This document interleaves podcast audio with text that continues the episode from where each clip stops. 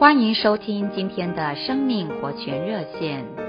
今天我们要一起来读《哥林多后书》四章四节其中一小段。这世代的神弄瞎了他们这不信者的心思。亲爱的弟兄姊妹以及朋友们，也许就在这时刻，世界上的某处正发生战争。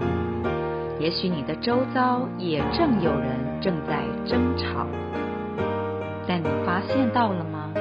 在我们的心思里也有一个战场，那是一个撒旦与神征战的地方。弟兄姊妹以及朋友们，在我们心思里的战役，哪一方会获胜？关键在于我们的选择。我们若接受撒旦的挑战，撒旦的战斗力就会越强，神就消失不见。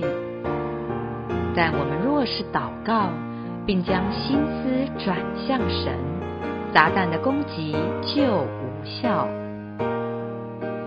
有经验的夫妻都知道，在蜜月之后，随之而来的就是醋月。有时候，甚至越想到对方，就越觉得厌恶。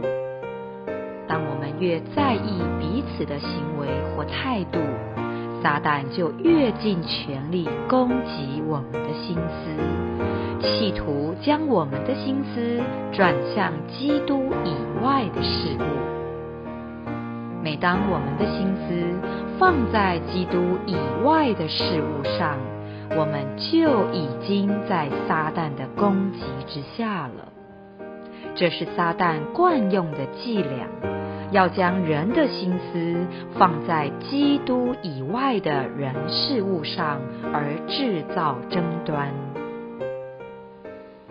亲爱的弟兄姊妹及朋友们，当我们开始左思右想，心思绕着某个人或某件事时，我们可以向主说：“主啊，赦免我，我将我的心思转向你。”当我们这样操练，将心思转向主，就要遇见这位和平的神。